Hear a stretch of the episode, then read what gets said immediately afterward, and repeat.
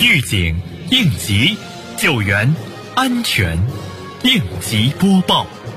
本节目由西安市应急管理局支持播出。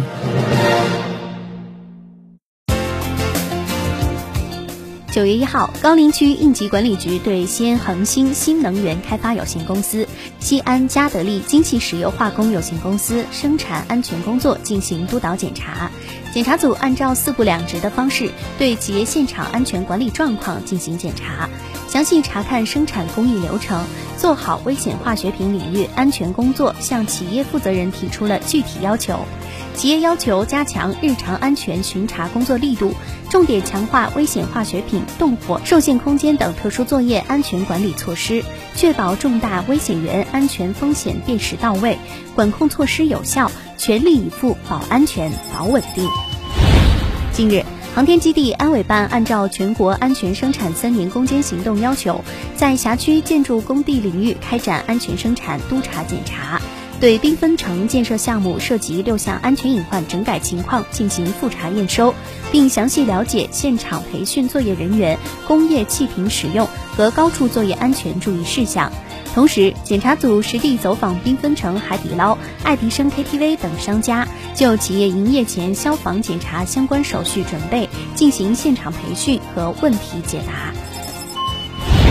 九月一号上午。碑林区委常委、区委宣传部部长柳春林检查陕西测绘地理信息局应急避难场所创文工作开展情况。柳春林部长一行按照创文工作要求和避难场所建设标准，对该场所的标志标牌和设施配置进行了实地查看，并提出几点要求：一要提高思想认识，充分认识做好应急避难场所创文工作的重要意义。二要抓好宣传落实，营造良好的创文氛围；三要抓好责任落实，抓实抓细应急避难场所创文各项工作。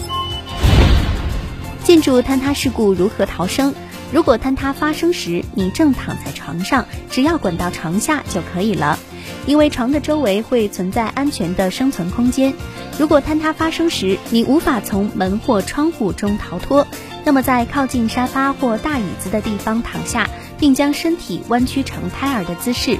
当在报社或者是其他存在很多纸张的办公室中爬行时，纸是不会被挤压变形的，所以在纸堆周围存在很大的生存空间。在倒塌的建筑物中，你可以利用纸堆来保护自己不被压伤。感谢收听本次应急播报，我是小陈。